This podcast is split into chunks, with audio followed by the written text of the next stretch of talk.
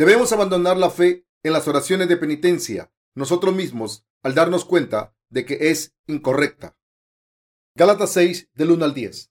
Hermanos, si alguno fuere sorprendido en alguna falta, vosotros que sois espirituales, restaurable con espíritu de mansedumbre, considerándote ti mismo, no sea que tú también seas tentado, sobrellevar los unos las cargas de los otros y cumplí así la ley de Cristo, porque el que se cree ser algo, no siendo nada, a sí mismo se engaña. Así que cada uno someta a prueba su propia obra, entonces tendrá motivo de gloriarse solo respecto de sí mismo y no en otro, porque cada uno llevará su propia carga.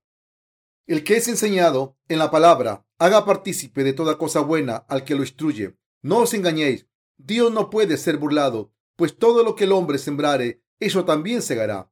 Porque el que siembra para su carne, de su carne segará corrupción. Mas el que siembra para el espíritu, del espíritu segará vida eterna. No nos cansemos, pues, de hacer bien, porque a su tiempo segaremos si no desmayamos. Así que, según tengamos oportunidad, hagamos bien a todos y mayormente a los de la familia de la fe. He tratado algunos temas del libro de Gálatas, pero para un examen más a fondo de este libro tengo que dar más sermones porque la palabra de Gálatas está llena de lecciones espirituales que debemos tratar. El contexto en el que el apóstol Pablo sintió la necesidad de escribir esta epístola a los de Gálatas es el siguiente. Había algunos defensores de la circuncisión en las iglesias de Galacia que venían del judaísmo y que estaban confundiendo la fe de los que creían en el verdadero evangelio del agua y el espíritu. Por eso el apóstol Pablo dijo, mas os hago saber, hermanos, que el evangelio anunciado por mí no es según hombre, pues yo ni lo recibí ni lo aprendí de hombre alguno, sino por revelación de Jesucristo. Gálatas 1 del 11 al 12.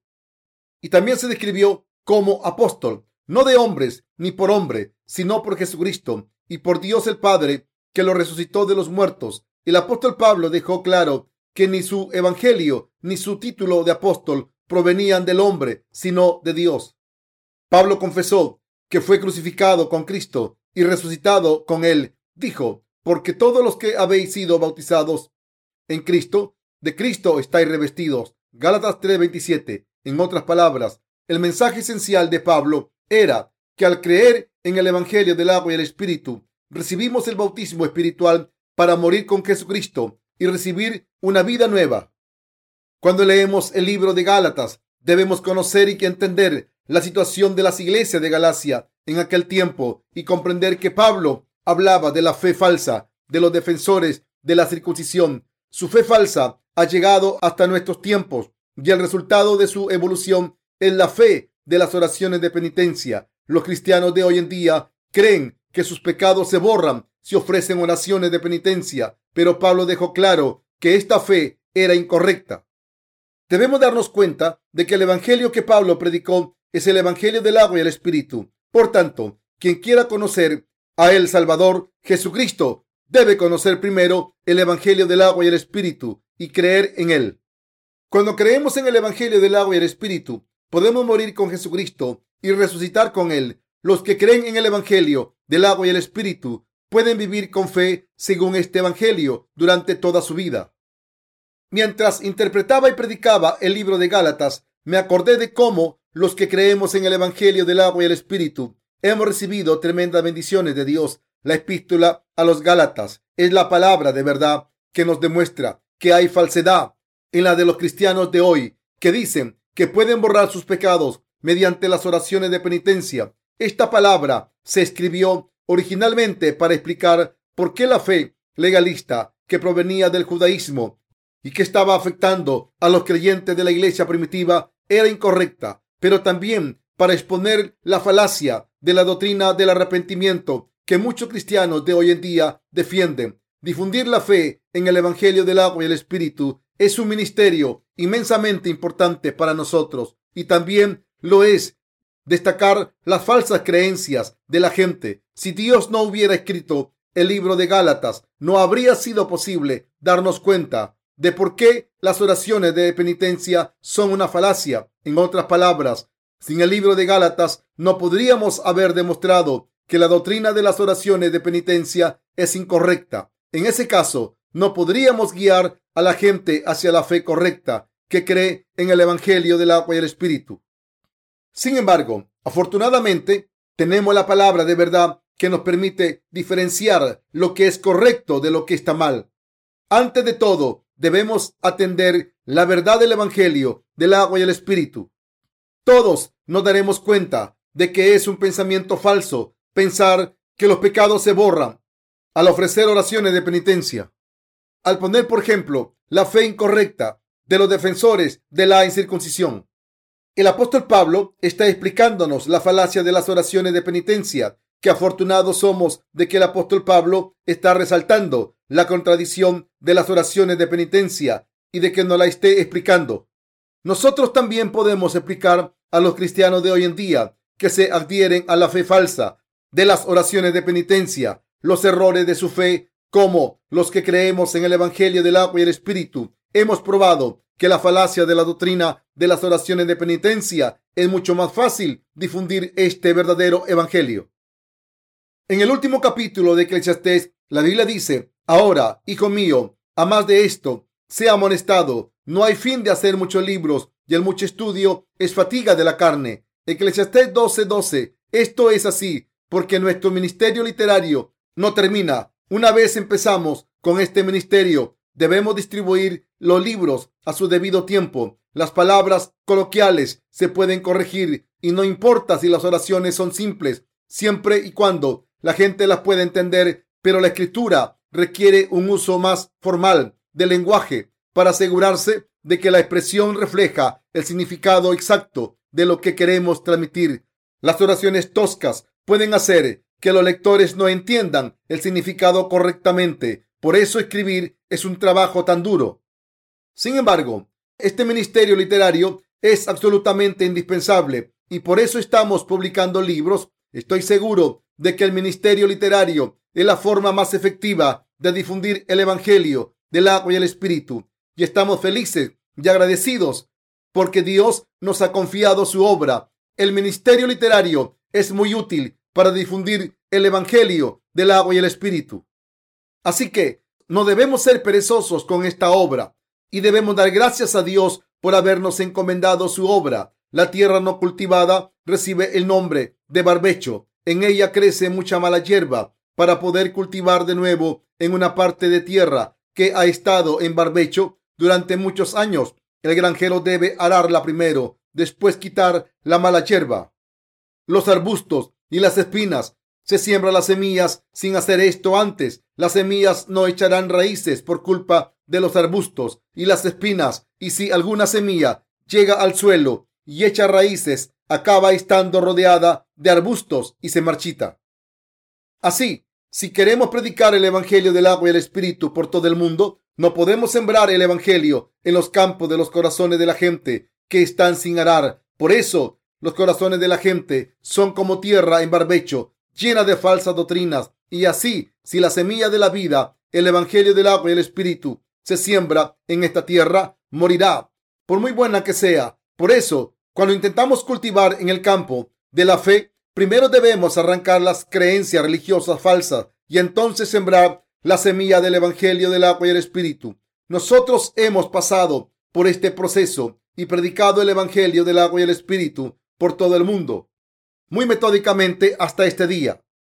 A través de los sermones sobre el tabernáculo, hemos testificado con gran detalle que solo el Evangelio del agua y el Espíritu es la verdad. Así, solo si explicamos en detalle por qué la fe de los cristianos de hoy es falsa, ellos podrán aceptar nuestras enseñanzas y volver a la fe correcta. Por tanto, debemos explicar cómo la fe correcta se debió y demostrarles que el Evangelio del agua y el Espíritu es correcto en todos los idiomas del mundo. Cuando predicamos el Evangelio del agua y el Espíritu, debemos señalar la falacia de su fe en detalle. Esto se debe a que, aunque alguien se desvíe en sus actos, nadie debe desviarse de su fe en el Evangelio del agua y el Espíritu. Así que me gustaría dejar claro que la fe de los cristianos de hoy es incorrecta porque intentan recibir la remisión de los pecados al ofrecer oraciones de penitencia. También quiero dejar claro que a través de su fe incorrecta no pueden borrar sus pecados a los ojos de Dios. Creer en las oraciones de penitencia es tener una fe falsa, como la fe de los defensores de la circuncisión en las iglesias de Galacia, que afirmaban que había que circuncidarse para ser el pueblo de Dios. Debemos explicar la falacia de la doctrina del arrepentimiento a todo el mundo. Y debemos sembrar la semilla del Evangelio del agua y el Espíritu en aquellos que lo aceptan. Solo entonces podremos sembrar la semilla correcta y ésta germinará, crecerá y dará fruto. Aunque este trabajo es duro, cuando miramos los frutos de nuestro trabajo, inevitablemente damos gracias a Dios. Cuando leemos el libro de Gálatas, podemos entender la diferencia fundamental entre el verdadero evangelio y los falsos evangelios. Y por eso es muy útil para nuestras vidas de fe. A través del libro de Gálatas hemos progresado en la fe. El Señor nos ha enseñado a darnos cuenta de cómo aparecieron los otros evangelios. Creo que Dios nos ha bendecido en su iglesia y que nos ha permitido diferenciar el verdadero evangelio de los falsos y estar protegidos contra estos últimos. Hay un orden en todas las cosas. Cuando alguien construye una casa, primero pone los cimientos y luego pone los ladrillos o levanta pilares. Así también hay un orden en la obra de difundir el evangelio del agua y el espíritu. Un predicador del evangelio no solo debe predicar de la manera que él escoge, sino que debe aplicarlo paso a paso para asegurarse de que todo el mundo lo entienda. En otras palabras, debemos cambiar la fe de la gente y sus corazones paso a paso y a su debido tiempo. Para ello, en primer lugar, debemos tener el suficiente conocimiento de la Biblia. En segundo lugar, debemos explicar el Evangelio de la manera adecuada a nuestro público. Y en último lugar, debemos esperar a que dejen atrás su fe falsa por sí mismos y vuelvan al Evangelio del agua y el Espíritu. Y debemos unir nuestros corazones con los que vuelven al Evangelio del agua y el Espíritu para compartir nuestra fe común en la verdad y guiar a más gente hacia la verdad. Estoy contento de que podamos hacer estas cosas. Estoy agradecido porque Dios nos ha permitido predicar el Evangelio del agua y el Espíritu por todo el mundo y por haber llevado a cabo estas obras a través de su iglesia. Curemos de su fe falsa a los que no creen. Leamos Gálatas 6.1. Hermanos, si alguno fuere sorprendido en alguna falta, vosotros que sois espirituales, restaurable con espíritu de mansedumbre, considerándote a ti mismo, no sea que tú también seas tentado. Aquí el apóstol Pablo está concluyendo su epístola. Tras haber destacado la fe falsa de los defensores de la circuncisión, Pablo concluye su carta con una advertencia a los santos. Las palabras de Pablo se refieren a los defensores de la circuncisión. Por eso dijo, si alguno fuere sorprendido en alguna falta, vosotros que sois espirituales, restaurable con espíritu de mansedumbre. Gálatas 6.1. Cuando tratamos con los que tienen creencias falsas, en vez de echarlos, debemos hacerles darse cuenta de sus errores, enseñarles la verdad y reprenderles con delicadeza. Pablo dijo, considerándote a ti mismo, no sea que tú también seas tentado. Dijo esto porque cualquiera de nosotros puede ir por el mal camino. De hecho, si Dios no enseña su palabra a través de su iglesia, nuestra fe puede desviarse. Las debilidades de un santo no son el problema por sí misma, puesto que el Señor Jesús las puede resolver todas. El mayor pecado a los ojos de Dios es corromper su palabra y difundir creencias falsas.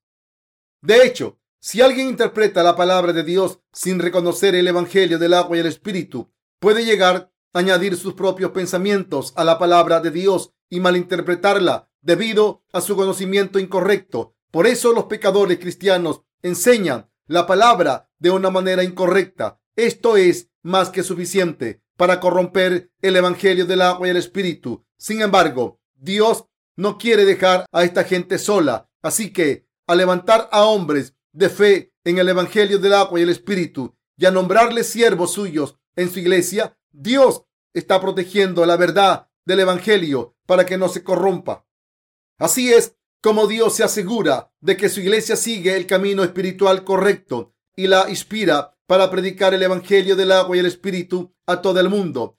Como el apóstol Pablo dijo, sobrelleva los unos las cargas de los otros y cumplí así la ley de Cristo. Gálatas 6.2 Debemos sobrellevar las cargas de los demás. Si hacemos algo mal, debemos corregirnos los unos a los otros y debemos cumplir la ley de Cristo al unirnos los unos con los otros. Para eso debemos compartir la verdadera fe en el Evangelio del agua y el Espíritu.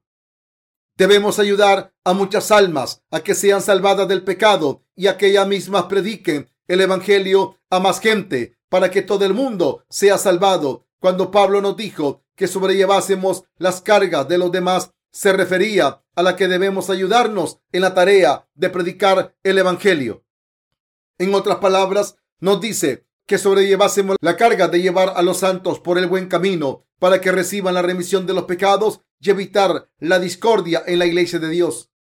El apóstol Pablo dijo en Gálatas 6:3, porque el que se cree ser algo, no siendo nada, a sí mismo se engaña. Dicho de otra manera, si alguien cree que ha alcanzado la madurez espiritual cuando en realidad no ha conseguido tener la fe espiritual, se está engañando a sí mismo. La idea de los defensores de la circuncisión propagaron durante el periodo de la iglesia primitiva y que consistía en circuncidarse es una tontería. El apóstol Pablo dijo claramente, porque todos los que habéis sido bautizados en Cristo, de Cristo estáis revestidos. Gálatas 3:27. Si comparamos con la fe de Pablo, la fe de los defensores de la circuncisión no es nada. Además, Abraham no fue aceptado por Dios porque estuviera circuncidado, sino por su fe como está escrito, y creyó a Jehová y le fue contado por justicia. Génesis 15:6. Cuando creemos en la palabra del Evangelio de Dios, conseguimos la palabra de que somos el pueblo de Dios y que no existe otra circuncisión aparte de la espiritual. Cuando Dios le dijo a Abraham que se circuncidara, podemos interpretarlo como circuncisión física, pero Dios estaba hablando de la circuncisión espiritual, lo que significa quitar los pecados del corazón al creer en el Evangelio del agua y el Espíritu que Dios nos ha dado.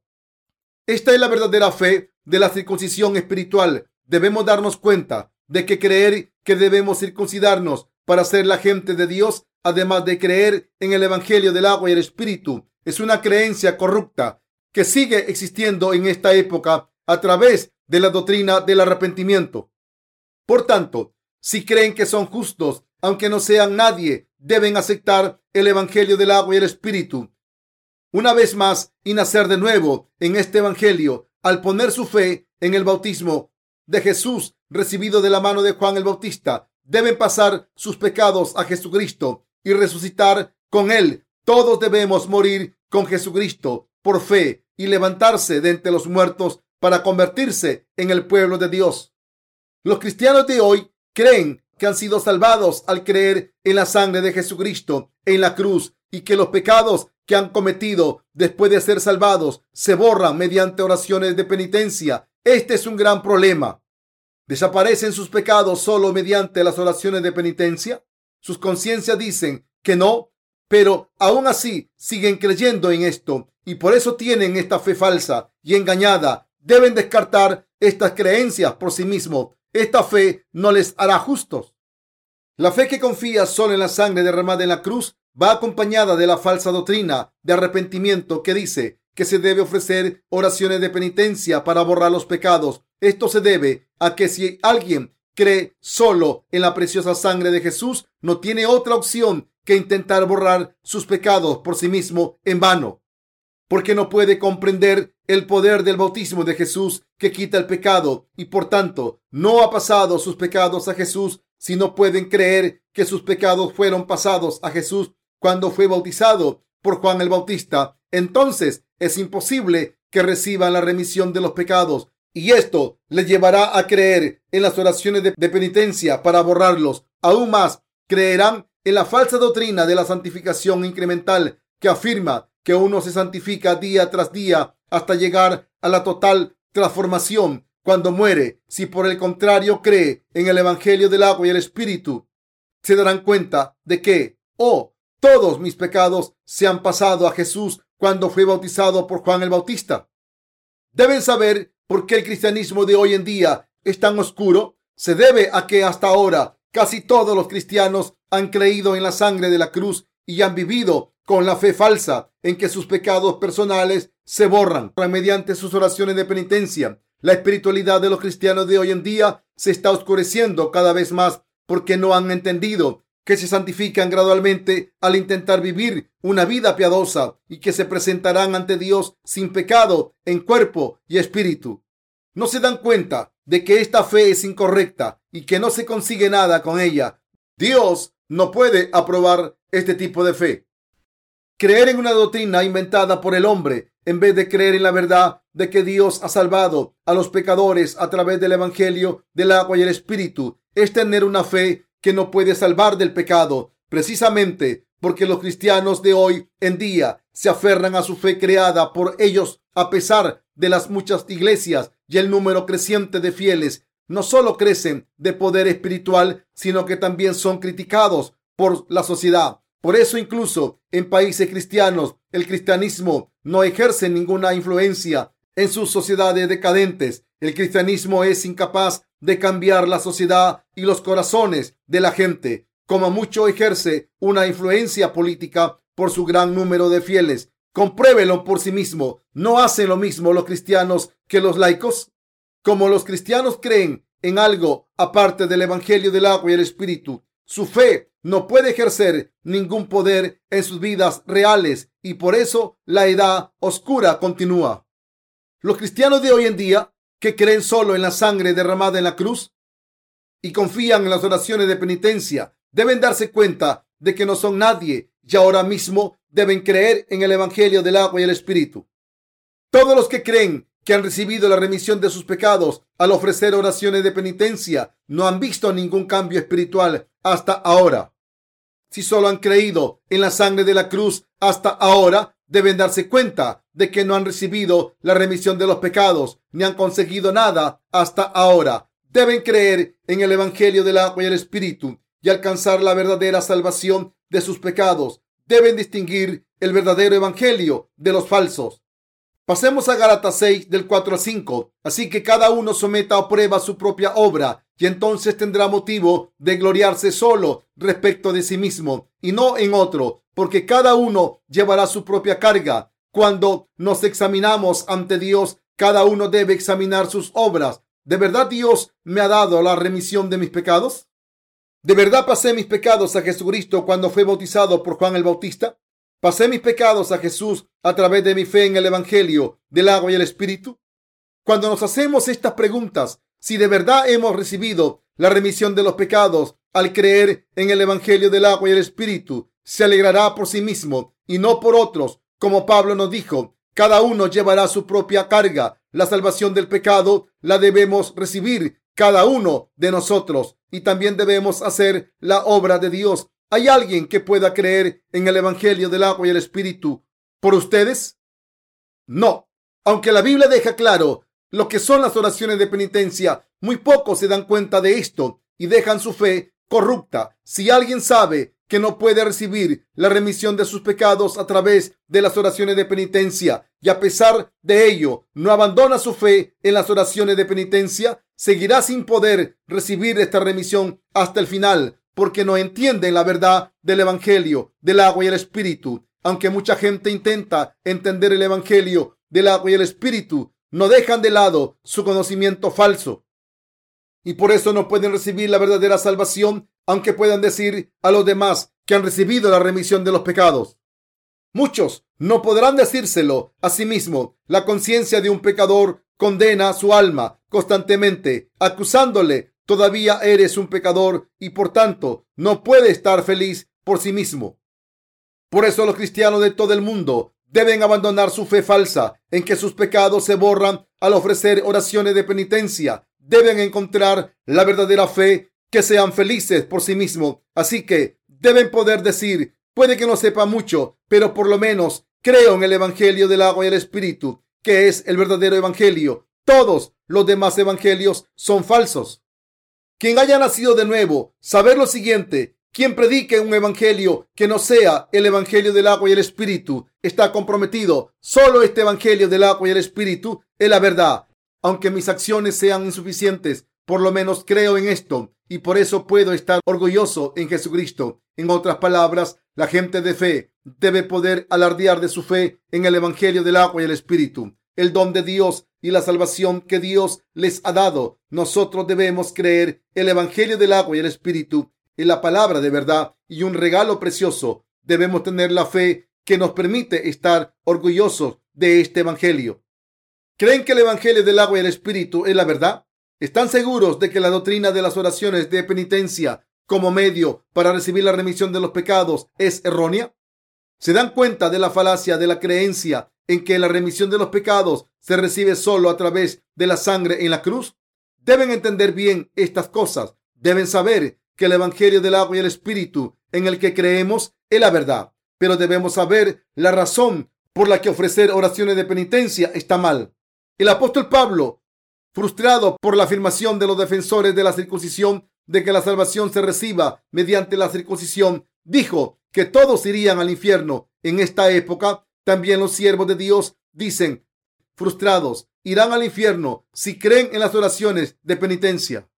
Cuando veo a estos cristianos, me doy cuenta de lo vacíos que están sus corazones, como Dios dijo, y la tierra estaba desordenada y vacía, y las tinieblas estaban sobre la faz del abismo, y el Espíritu de Dios se movía sobre la faz de las aguas. Génesis 1.2. Los cristianos de hoy en día no tienen fe. Los que creen que sus pecados se borran a través de las oraciones de penitencia no tienen el Evangelio del agua y el Espíritu en sus corazones y por tanto, sin este Evangelio de verdad, es inevitable que sus corazones estén vacíos.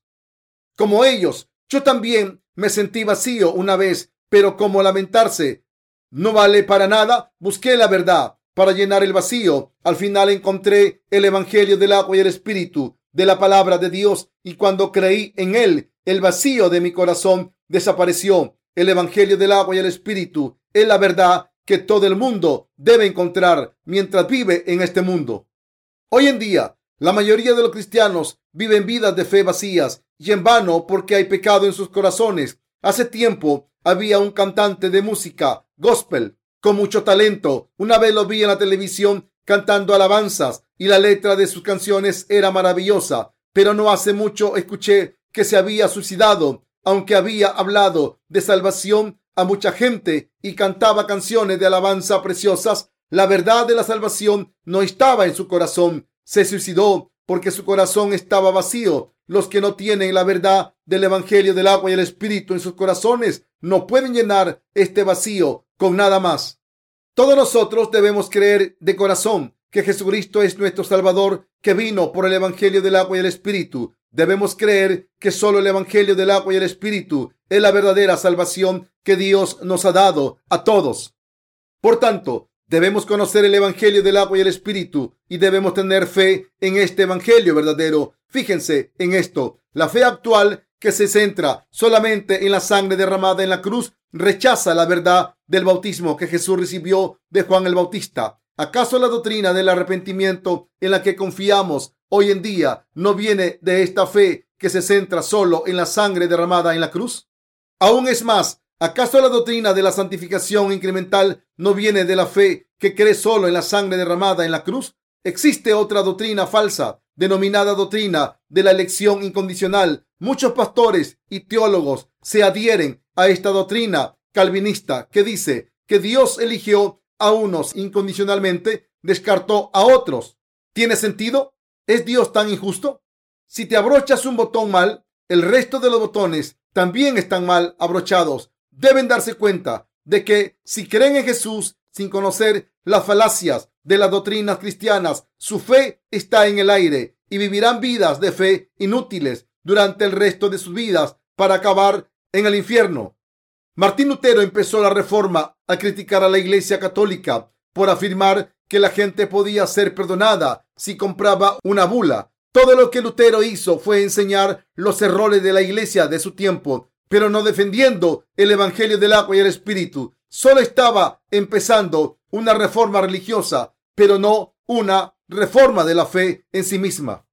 Si hubiera conocido el Evangelio del agua y el Espíritu como la verdad y si hubiera empezado una reforma de la fe, el cristianismo no se hubiera quedado como una religión del mundo, tal y como está considerada hoy en día. Así que, aunque la reforma se llevó a cabo en muchos países del siglo XVI, no había gente con la fe verdadera para predicar el Evangelio del agua y el Espíritu. Una iglesia sin vida está destinada a ser institucionalizada y secularizada. Vean por sí mismos. ¿Acaso los clérigos protestantes no se visten como los sacerdotes y siguen el código de vestimenta de la Iglesia Católica? Aún peor, he oído que algunas denominaciones hacen hincapié en el ritual de la Santa Comunión y lo celebran en todos los oficios religiosos e incluso algunas de ellas creen en la doctrina de la transustanciación que defiende la Iglesia Católica. Todas estas creencias son falsas y son la prueba de que la reforma no consiguió nada. Jesús dijo en Juan 5:55, porque mi carne es verdadera comida y mi sangre es verdadera bebida. Nuestro Señor describió su cuerpo como nuestro pan de vida. Esto se debe a que a través del bautismo de Juan el Bautista, Jesús tomó todos los pecados del mundo en su cuerpo de una vez por todas, murió en la cruz, se levantó de entre los muertos y se ha convertido en nuestro Salvador, como el Señor ha borrado nuestros pecados con el Evangelio del agua y el Espíritu. Describió su cuerpo como pan de verdadera vida. Por eso la doctrina de la transustanciación que enseña que la hostia se convierte en el cuerpo de Jesús cuando el sacerdote la bendice y que la gente puede obtener el pan de vida cuando se come en esta hostia. Está equivocada aunque comamos el pan y bebamos el vino en la comunión, no significa que el pan de vida se obtenga a través de este ritual.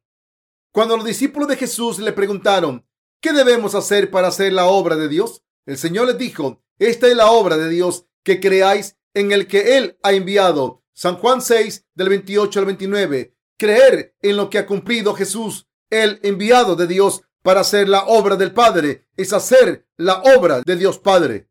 ¿A quién envió el Padre? A Jesucristo. ¿Qué hizo Jesucristo cuando vino al mundo? Fue bautizado por Juan el Bautista, derramó su preciosa sangre en la cruz hasta morir, se levantó de entre los muertos y así nos ha salvado completamente. Creer que Jesucristo tomó nuestros pecados al ser bautizado por Juan el Bautista, que Él murió en la cruz mientras cargaba con los pecados del mundo y que así nos ha salvado a todos, es hacer la obra de Dios el primer requisito es creer en el Evangelio del agua y el Espíritu.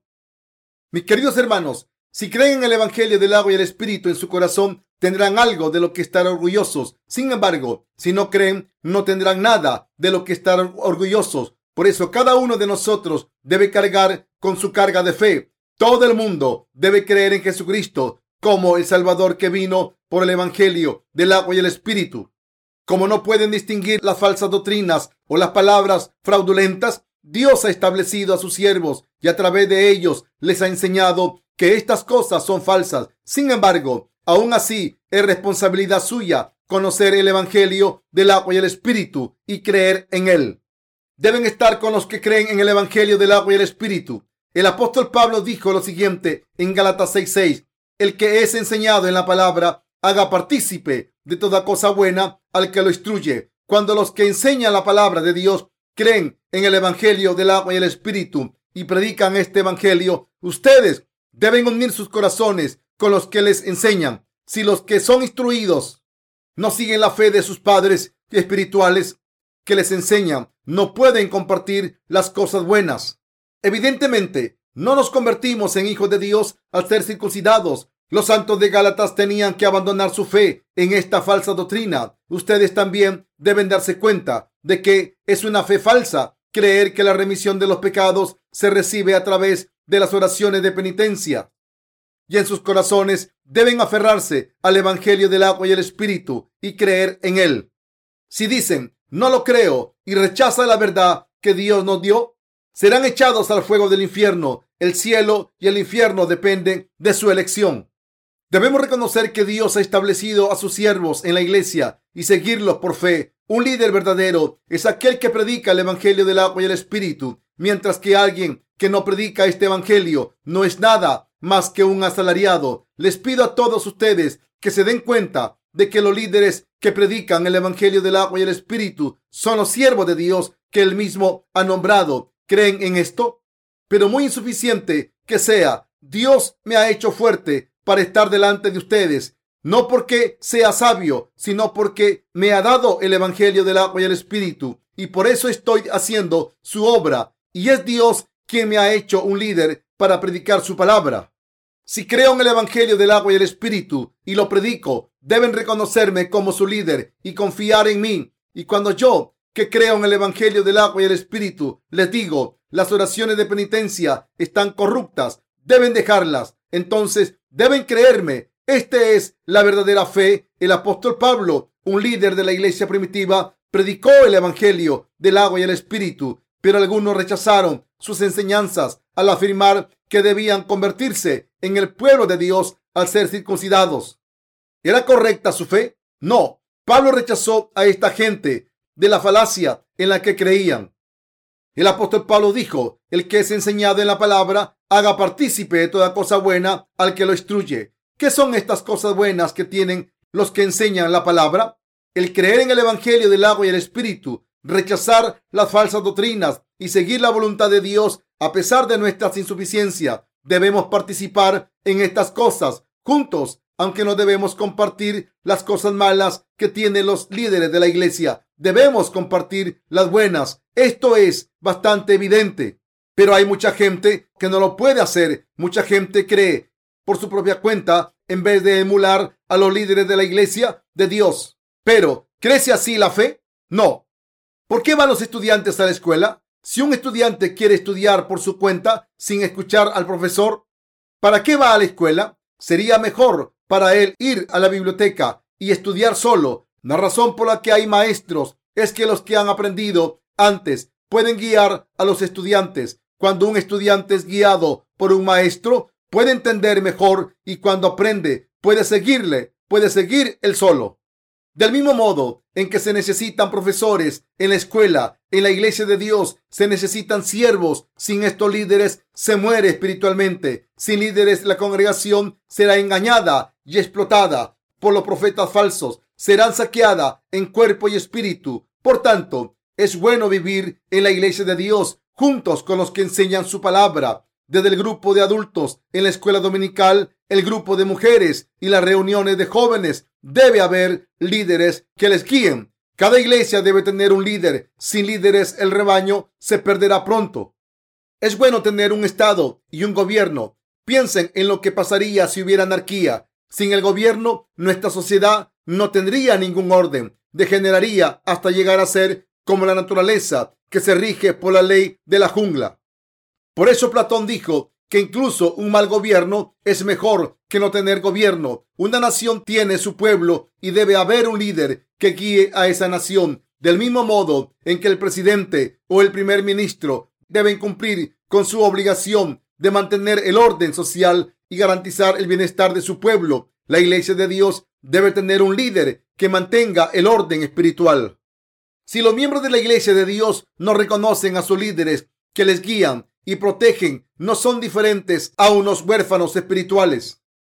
Las bendiciones de Dios no pueden recaer en esta gente. No les digo esto para recordarles cuál es mi posición como líder, sino que les estoy explicando un simple principio de fe. Cuando se lleva una vida de fe en la iglesia de Dios, aunque deben llevar a Dios en sus corazones, deben tener un líder nombrado por Dios para que su fe crezca. Estoy completamente seguro de que sin un líder en su corazón, su fe nunca crecerá.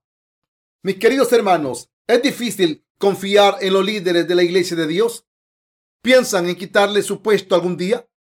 En mi país, Corea del Sur, el partido de la oposición no quiso aceptar los resultados de las últimas elecciones presidenciales y planearon destituir al presidente. El año pasado aprovecharon un momento de debilidad y causaron una crisis constitucional al votar la destitución del presidente. En la iglesia de Dios, si no pueden reconocer a sus líderes, están destinados a planear su destitución y tomar su posición algún día. Estas ideas están en contra de Dios. En el pasaje de las escrituras de hoy se dice que los que son instruidos en todas las cosas buenas deben compartirlas con los que los instruyen. Dios nos dijo que participásemos en todas las cosas buenas, no en las malas. ¿Qué cosas buenas tiene un líder? En primer lugar, fe en el Evangelio del agua y el Espíritu. ¿Qué pasaría si yo, aunque creyera en el Evangelio del agua y el Espíritu, creyera en otra cosa?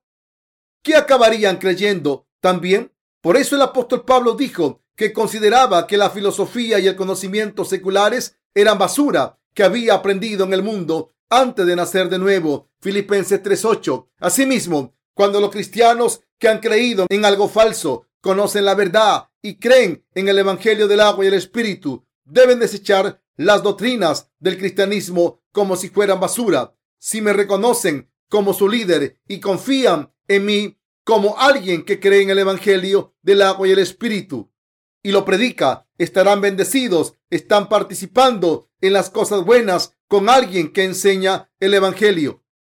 Pero si no creen en el Evangelio del agua y el Espíritu, ni confían en sus líderes y dudan de ellos, no pueden participar en todas las obras buenas. El apóstol Pablo dijo en Gálatas 6:7, no os engañéis, Dios no puede ser burlado, pues todo lo que el hombre sembrare, sembrare, eso también segará. Mis queridos hermanos, no deben engañar a su propia fe, deben examinarse a sí mismos y ver si de verdad creen en el Evangelio del agua y el Espíritu o en otro Evangelio para asegurarse de que no se engañan a sí mismos. Pablo dijo que Dios no puede ser burlado. Esto significa que no debemos tratar de engañar a Dios. Dios dice, si creéis en el Evangelio del agua y el Espíritu, habéis sido salvados y sois mis hijos. Si creen en el Evangelio del agua y el Espíritu y le dicen a Dios, Padre, Dios les aceptará como hijos suyos y dirá, sí, soy vuestro Padre. Pero si alguien dice, Dios, mi Padre, aunque no crea en el Evangelio del agua y el Espíritu, Dios dirá, ¿te estás burlando de mí? Estás tomando mi nombre en vano. Por eso el apóstol Pablo dijo, no os engañéis, Dios no puede ser burlado. Dios no puede ser ridiculizado. Pablo continúa en Gálatas 6:8, porque el que siembra para su carne, de la carne segará corrupción, mas el que siembra para el espíritu, del espíritu segará vida eterna. ¿Qué es lo que sembramos? ¿Debemos sembrar fe? ¿Qué tipo de fe debemos sembrar? La fe en el Evangelio del agua y el Espíritu. Esto significa que no debemos sembrar doctrinas humanas en nuestros corazones. La Biblia dice claramente que los que creen en el Evangelio del agua y el Espíritu que Dios nos ha dado segarán vida eterna mientras los que siembran otra cosa para la carne segarán corrupción. El apóstol Pablo está avisando a los defensores de la circuncisión de que no deben engañarse. ¿Creen que se convertirán en el pueblo de Dios si se circuncidan?